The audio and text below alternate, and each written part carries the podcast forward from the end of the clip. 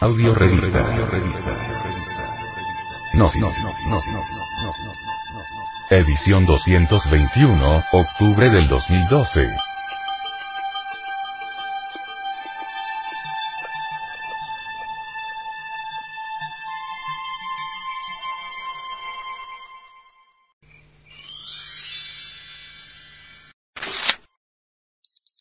El derrotismo. Venerable maestro, Samael Aumeor, nos coloca sobre aviso, advirtiéndonos que el yo del derrotismo nos incapacita para cumplir con los mandamientos 11 y 12, y nos cierra las puertas para trabajar con los tres factores de la revolución de la conciencia, diciéndonos, el animal intelectual, falsamente llamado hombre, tiene la idea fija que la aniquilación total del ego, el dominio absoluto del sexo y la autorrealización íntima del ser, es algo fantástico e imposible.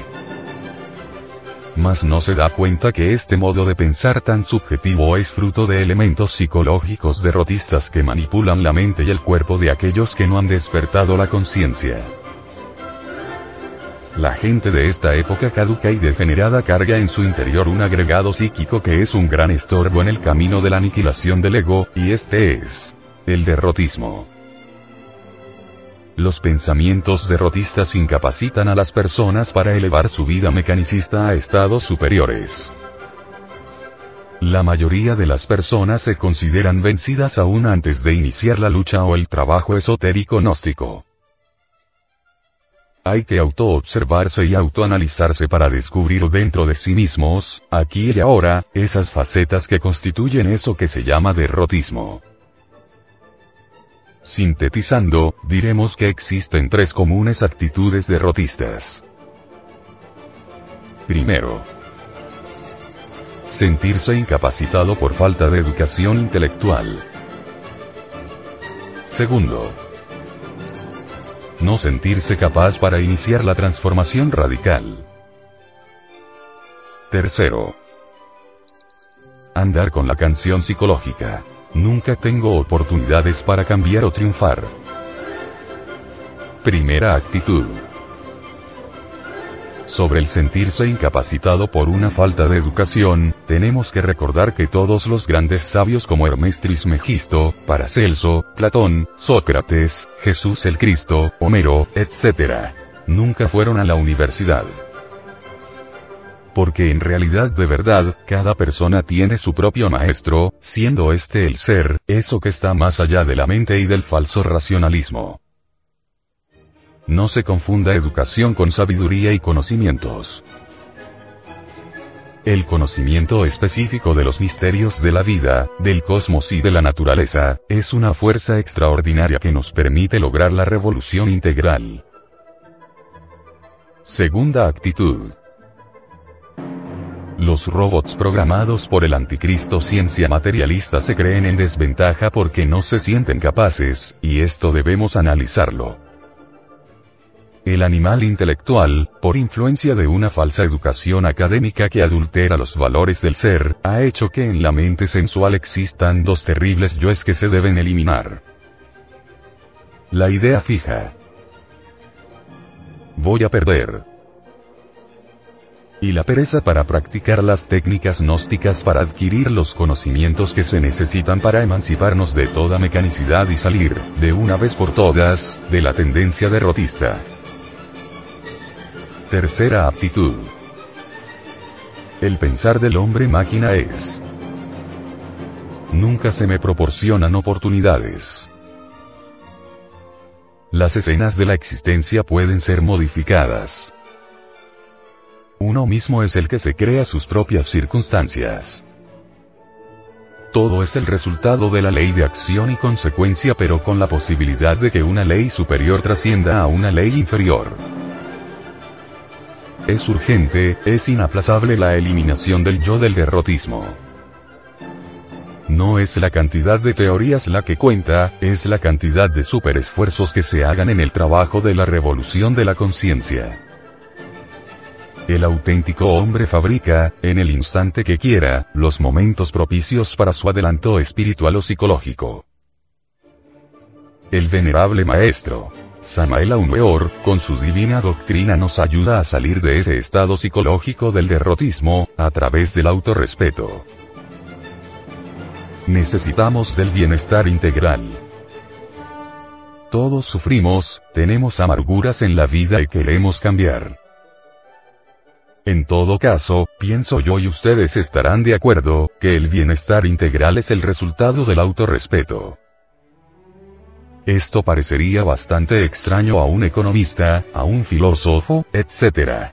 ¿Qué tendría que ver, por ejemplo, el autorrespeto con la cuestión económica, o con los problemas relacionados con el trabajo, con la fuerza del trabajo, o con el capital, etc.? Voy a decirles lo siguiente. El nivel del ser atrae nuestra propia vida. Vivíamos nosotros en una casa muy hermosa de la Ciudad de México. Tras esa casa existe un terreno muy amplio que estaba vacío. Un día cualquiera, un grupo de paracaidistas como les llamamos, invadió aquel terreno. Pronto edificaron sus chozas de cartón y se establecieron allí. Incuestionablemente, se convirtieron en algo sucio dentro de aquella colonia tan hermosa. No quiero subestimarlos, pero, realmente, si sus chozas de cartón estuvieran aseadas, nada les objetaría. Desgraciadamente, había entre esas gentes un desaseo espantoso. Observé cuidadosamente desde la azotea de la casa, la vida de aquellas personas se insultaban, se herían, se emborrachaban, no se respetaban a sí mismas, tampoco respetaban a sus semejantes y su vida era horripilante en miserias y abominaciones. Si antes no se veían por ahí las patrullas de la policía, después estas andaban siempre visitando la colonia. Si antes esa colonia era pacífica, después se volvió un infierno. Así pude evidenciar que el nivel del ser, lo que somos internamente, atrae nuestra propia vida. Eso es obvio. Supongamos que uno de esos habitantes resolviera, de la noche a la mañana, respetarse a sí mismo y respetar a los demás. Entonces, obviamente, cambiaría. ¿Qué se entiende por respetarse a sí mismo?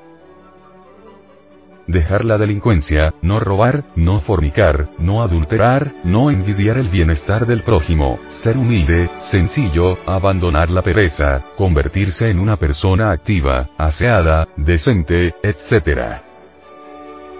Al respetarse un ciudadano a sí mismo, cambia de nivel del ser, eso es lógico, y al cambiar de nivel del ser, incuestionablemente, atrae nuevas circunstancias, pues se relacionaría con gentes más decentes, con gentes distintas, y posiblemente ese motivo de relaciones provocaría un cambio económico y social en su existencia. Así se cumpliría esto que estoy diciendo de que el autorrespeto integral viene a provocar el bienestar social y económico. Pero si uno no sabe respetarse a sí mismo, tampoco respeta a sus semejantes y se condena, a sí mismo, a una vida infeliz, desventurada. Si un estudiante gnóstico se autorrespetara, no se sentiría incapacitado para trabajar sobre sí mismo, sino que se sentiría capaz para iniciar la transformación radical y jamás andaría con la canción psicológica. Nunca tengo oportunidades para cambiar o triunfar. Para cumplir con los mandamientos 11 y 12 y practicar los tres factores de la revolución de la conciencia necesitamos autorrespetarnos.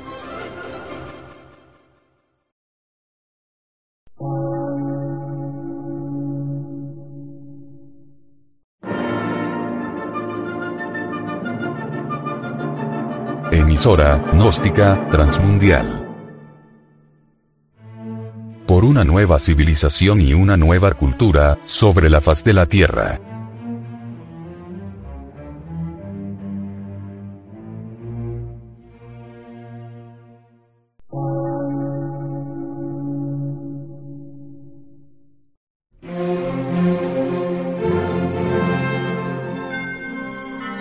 medio de radiodifusión científico, artístico, místico y filosófico de la Asociación Colombiana de Centros de Estudios Gnósticos, Antropológicos, Psicológicos y Culturales. AC.